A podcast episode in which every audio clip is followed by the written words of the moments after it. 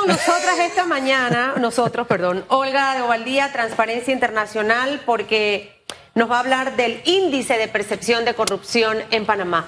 Hace muchos años, Olga, la gente, cuando escuchaba hablar de corrupción, como que le entraba por aquí, le salía por allá, pero con el pasar de los años, nos hemos dado cuenta todos los panameños todo lo que nos quita la corrupción, todo lo que nos roba la corrupción, y que es algo que nosotros debiéramos en realidad rechazar como, como ciudadanos.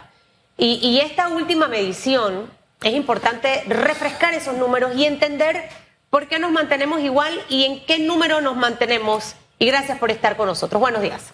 Eh, buenos días eh, a ambos. Eh, muchas gracias por la oportunidad de conversar sobre la encuesta de percepciones de la corrupción que se publicó ayer por Transparencia Internacional. Se publica en la Secretaría que está en Berlín e involucra a todas las regiones, todos los países, 180 países.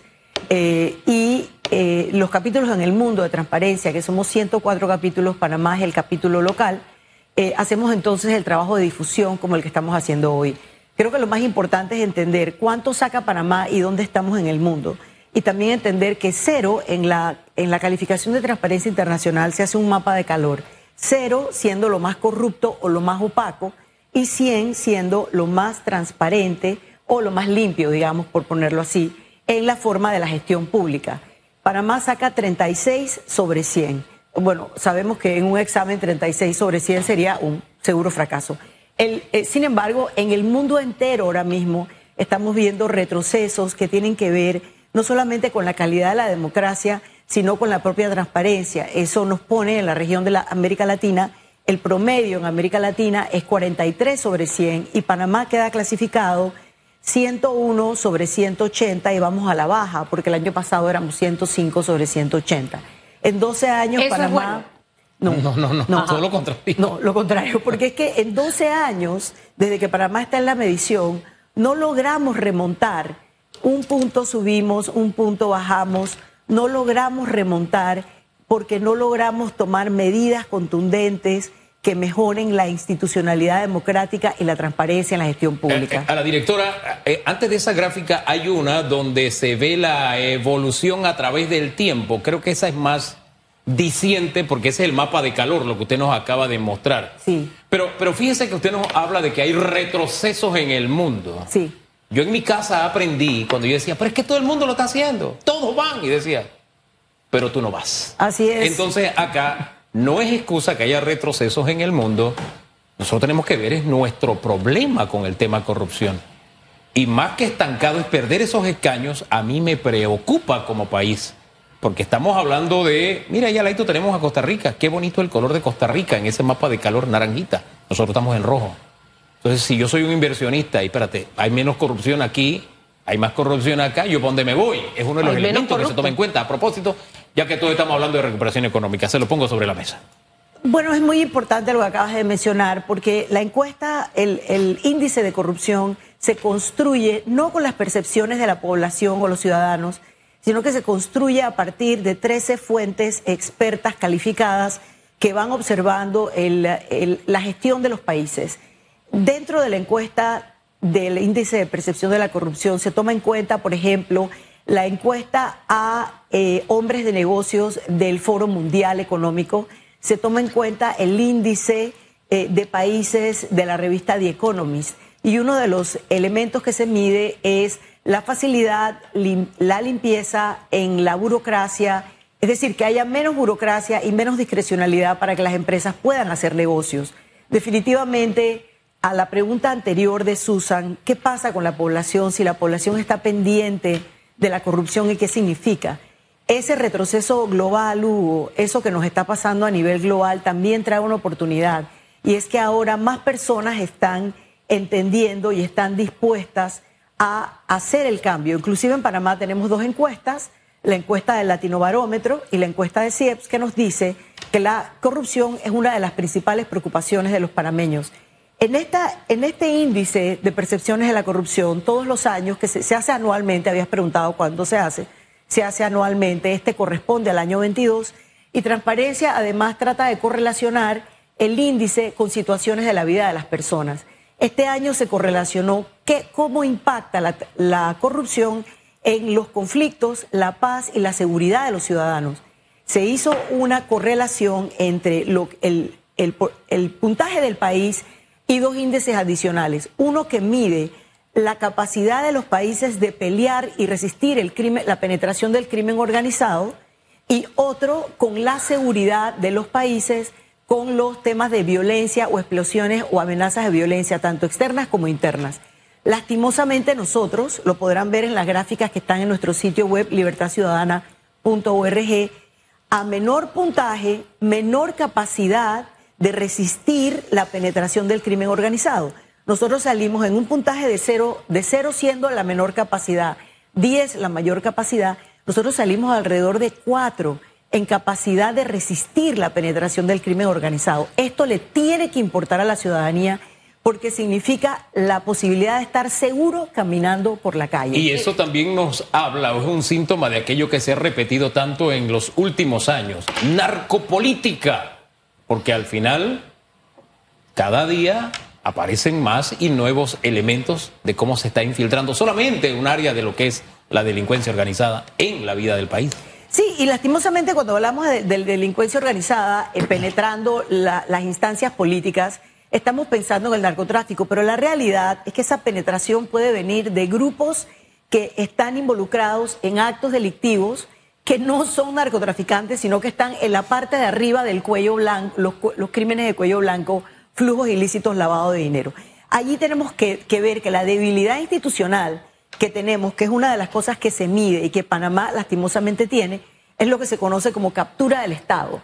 Cuando hay intereses económicos, eh, intereses de personas que no responden al bienestar común y capturan a funcionarios o a procesos del Estado para lograr negocios para sí mismos, enriquecerse ellos o sus familias o sus grupos económicos. Eso, ¿cómo se pelea? Se pelea con la transparencia en la contratación pública. ¿Cuántos ejemplos hemos tenido en el 2022 en Panamá de grandes contrataciones que permanecen secretas, permanecen ocultas a la ciudadanía, cuando cualquier cosa que signifique uso de recursos públicos, tenemos una ley que dice que eso tiene obligada transparencia proactiva de parte del Estado. Ese es uno de los retrocesos que estamos teniendo, el acceso a la información pública y la publicación de lo que debe ser eh, de conocimiento de todos. De hecho, la semana pasada aquí tuvimos eh, a alguien del eh, comité cívico donde se evalúa el desempeño de los diputados.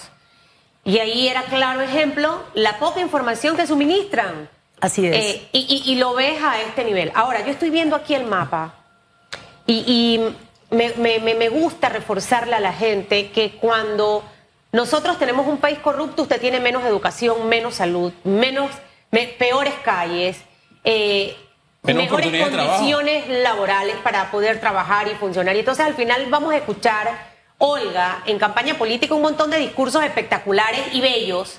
Pero ¿qué realmente hacemos? Mire, Costa Rica, me tuve que poner estos lentes para poder ver acá yo detenidamente, porque son los que leen mejor. Nuestro país hermano, Costa Rica, está en una mejor posición que Panamá. Hemos hablado de Costa Rica con respecto a otros temas y si no estoy leyendo mal, es la posición número 54. Así es. ¿Qué hace Costa Rica diferente a Panamá, que, está en una posición 54? O sea, ¿qué cosas, qué pasos? Hablabas ahorita mismo de la transparencia en la ley de, eh, en las licitaciones, pero la ley de contrataciones públicas permite precisamente las mil excepciones que la ley Totalmente, que seamos más corruptos, porque la misma ley, la norma, ¿cuántas veces Ana Matilde Gómez insistió en modificar esta, esta norma. No, no lo logramos hacer. Pasó el gobierno del señor Varela, ahora está el señor Laurentino Cortizo, que también ya está por terminar, pero al final no hay ese compromiso eh, básicamente de, de hacerlo. Y por eso es que al ser un país vulnerable en corrupción, cualquier cosa puede pasar y estamos rumbo a un proceso electoral. Hoy inicia el calendario escolar eh, electoral de Panamá. Y nosotros no podemos ir a, esa decisión tan importante estando tan débiles en tema de transparencia. No, y, concuerdo contigo, y, la debilidad y la vulnerabilidad no tiene que ver nada más con la transparencia activa, lo que se publica, lo que se conoce, la información que comparten. En el caso de Espacio, de Espacio Cívico, que es nuestra organización hermana y Y bueno, yo creo que yo siempre le llamo el tema de los sospechosos usuales. Lo que estamos en esto, solemos trabajar de alguna manera juntos y nosotros, Fundación Libertad Ciudadana, somos parte del Consejo de Espacio Cívico. Y ahí lo que se trata de observar es la conducta de los diputados. Eh, lo traigo a colación porque eso que estás diciendo fue lo que vimos en Panamá el año pasado con la explosión social. Vimos un hartazgo, una rabia que se dirigió de la población en el sentimiento y la realidad de no ver esos recursos distribuidos para el bien de todos. ¿Qué hace Costa Rica que es diferente a nosotros?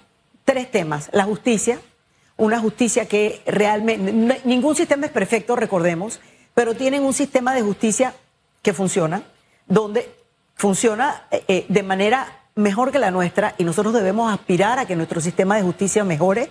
Y en los tres aspectos de la justicia, la investigación, el Ministerio Público, que es la instrumentación de los casos, y el órgano judicial que los resuelve. Otra cosa que hace Costa Rica diferente, la ley, eh, el, el trabajo de la parte de integridad del sector privado.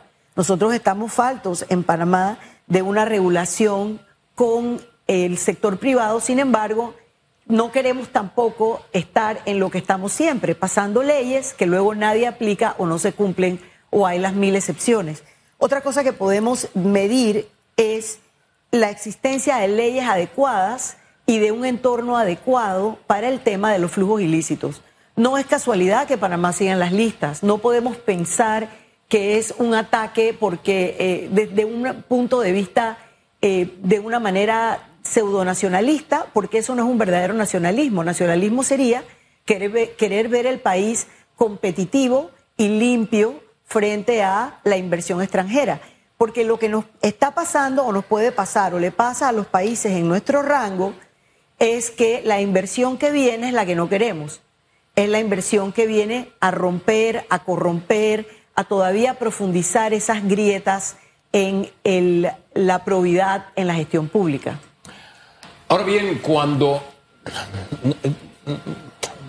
Voy a ver cómo elaboro esta pregunta. A ver, estas calificaciones a nuestros políticos, a nuestros administradores temporales, a mí me da la impresión de que le está sonando a lluvia. Porque si yo estoy sacando F, porque esta nota es F, fracaso, esto es F.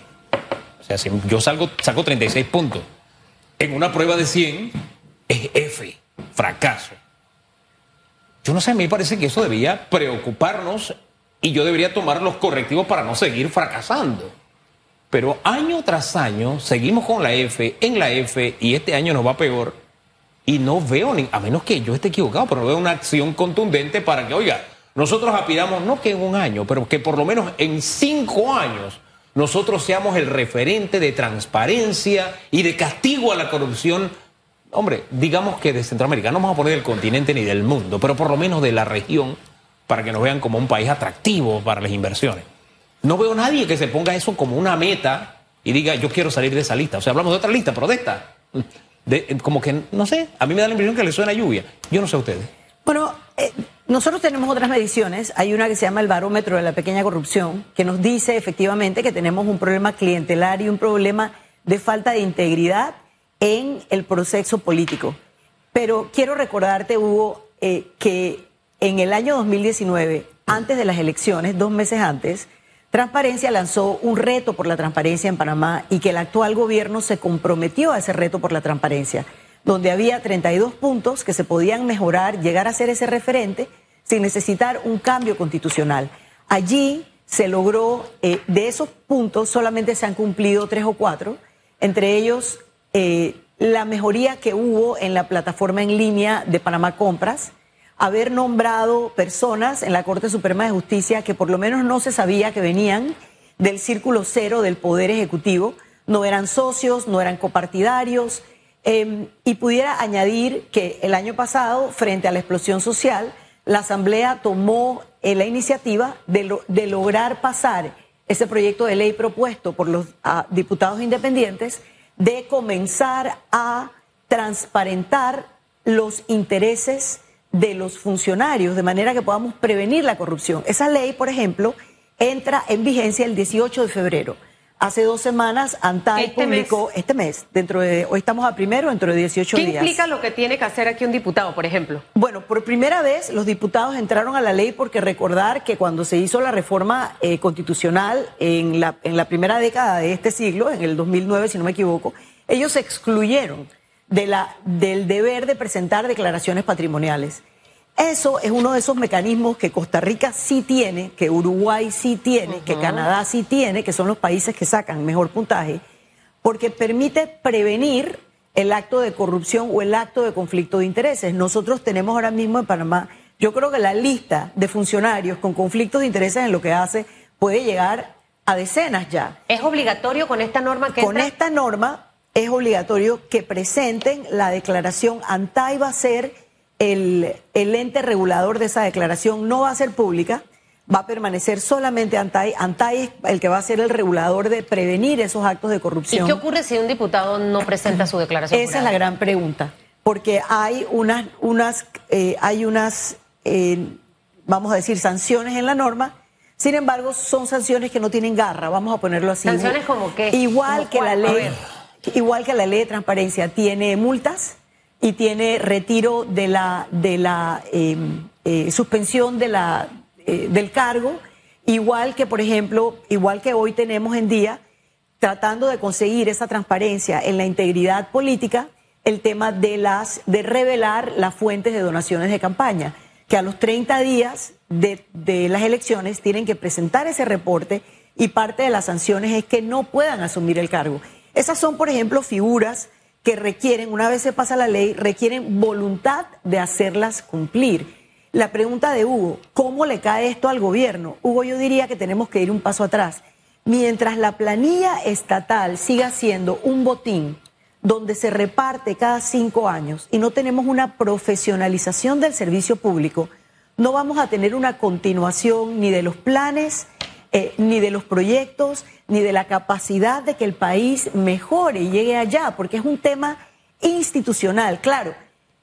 Y yo entiendo, hasta cierto punto entiendo, y quizás soy un poco inocente, que a mi edad no es ninguna virtud, em, en pensar que cuando un diputado o un funcionario está en campaña, un candidato está en campaña, nosotros ojalá, y lo oí en el segmento anterior, los comentarios que, que hacía Susan, ojalá nuestros, nuestros candidatos presentaran una oferta que realmente implica transparencia, implica un cambio en el sistema.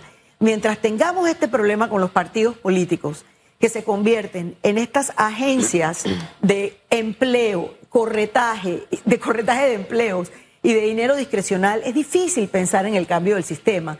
Eh, estas mediciones, como las que estamos haciendo, creo que son muy importantes porque nos ubican, nos dan la hoja de ruta.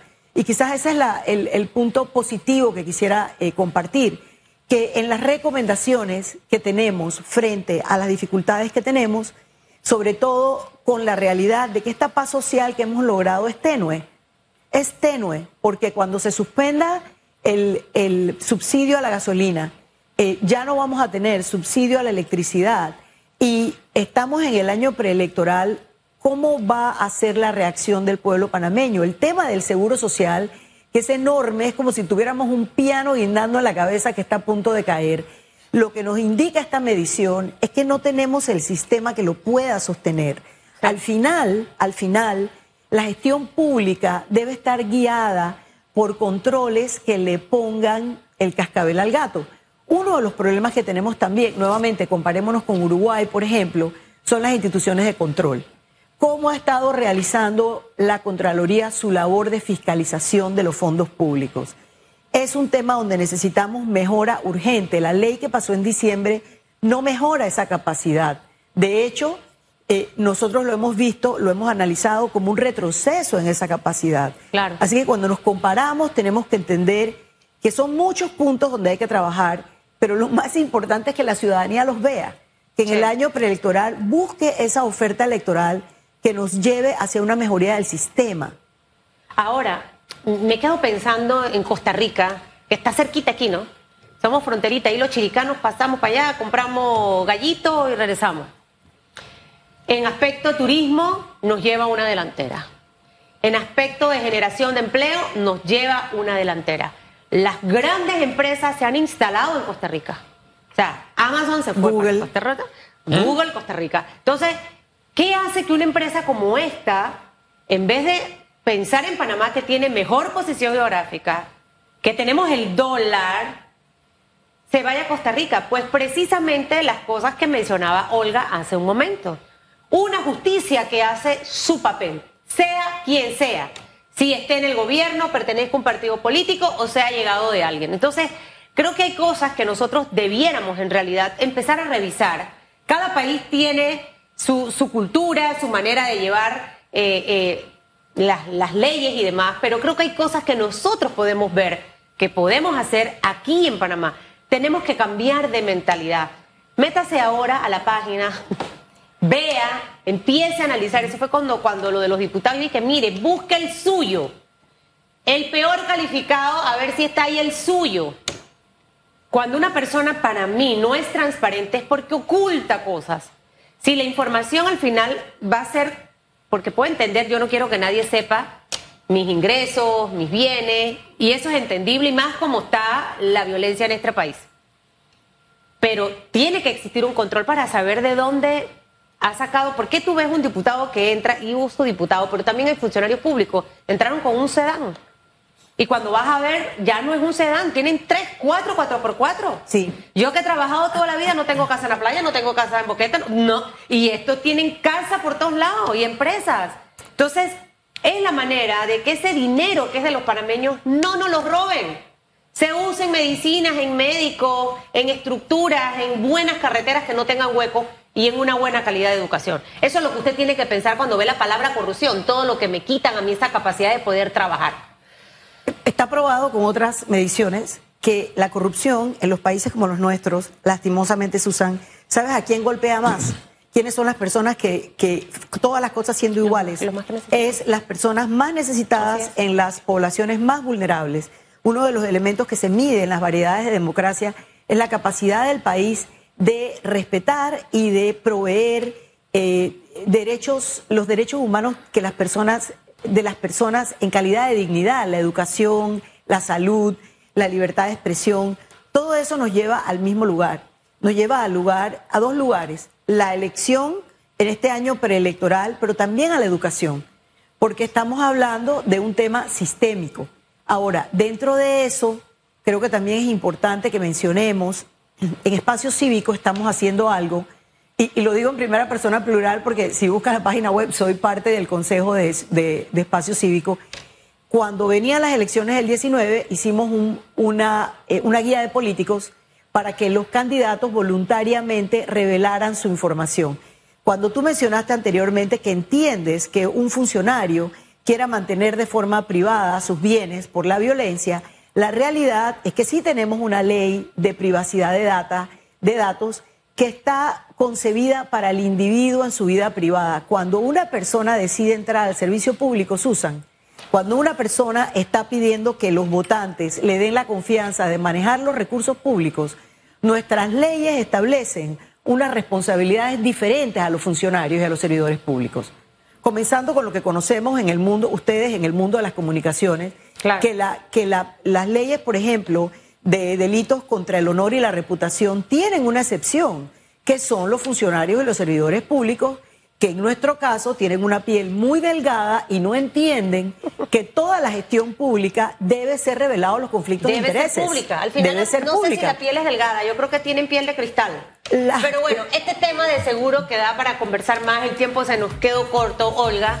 Y pronto te tendremos por aquí. Gracias. Invito a toda la, a toda la ciudadanía a entrar a nuestra página web libertadciudadana.org, buscar la medición del índice de transparencia, ver las distintas correlaciones que se han hecho.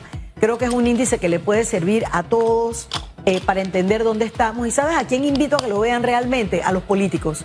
Que lo vean, Sí. vean cuáles son las áreas de recomendación de mejora, que como ciudadanos no estemos esperando un Mesías que viene a salvarnos, sino que pensemos en el sistema, en mejorar todo el sistema. Y eso implica que ese festival al que nos están acostumbrando los políticos a firmar todo acuerdo, compromiso documento que le pongan al frente en campaña, porque firman de todo. Sí, a- a mí me firmaron en la, el compromiso por la transparencia. Nuestro presidente lo inclusive lo incluyó. ¿Se acuerdan del plan de los cuatro pilares y una estrella? Página 10. En la página 10 está el compromiso por la transparencia. Hay que buscar alguna forma de que, de que esos compromisos se traduzcan en hechos y también a aquellas medidas donde tenemos instituciones incluso que no tienen garra, darle la garra suficiente, tal vez Antay ya a pasar a otro, a otro nivel, no sé. Y que nuestra justicia se ponga los pantalones largos y que la ciudadanía también lo haga al momento de elegir. Gracias, Olga. Le Gracias a ustedes. Pausa y regresamos.